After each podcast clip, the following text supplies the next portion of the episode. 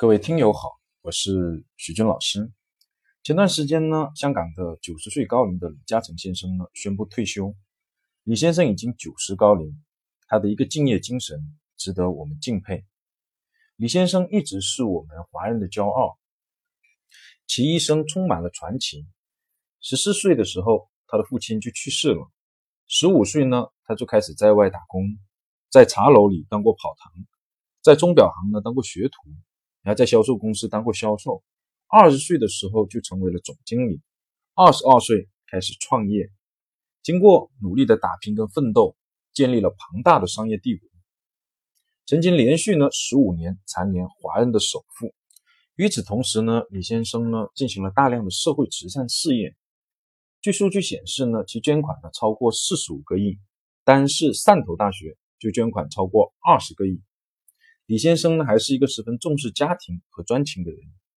他十六岁的时候呢，就和表妹呢产生了情愫。后来呢，尽管有曲折，但后来还是顺利的成婚，并育有两个儿子。当原配去世了以后，李先生终身未娶，并经常要求两个儿子呢要回家一起吃饭。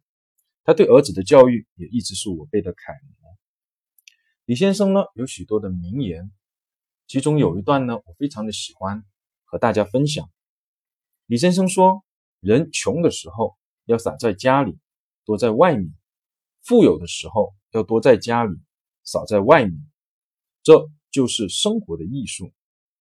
这呢，大概就是李先生他能够成功的一个重要的原因。人穷，穷的是思维和行动力。有些人呢会在家里不断的等待和幻想天上会掉馅饼，而有些人呢口号喊的震天响。”是口号上的巨人，却是行动上的矮子，这样是很难成功的。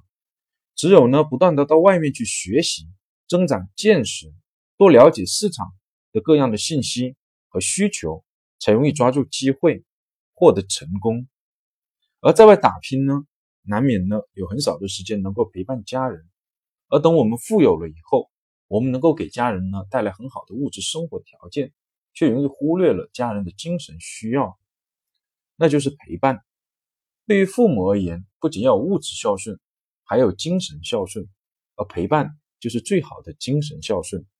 对我们的妻子或者丈夫也一样，房子大了，车子好了，也还是需要手牵着手的温度，喝同一杯奶茶的甜蜜。对于孩子就更不用说了，可以给他买很多的玩具。很多的好吃的，也需要抱着他一起看会动画片，拉着他的小手到公园里去走走。事业成功了，家庭幸福了，这不就是我们一生都在追求的东西吗？最后再次表达呢对李嘉诚先生的敬意，就讲到这，谢谢大家。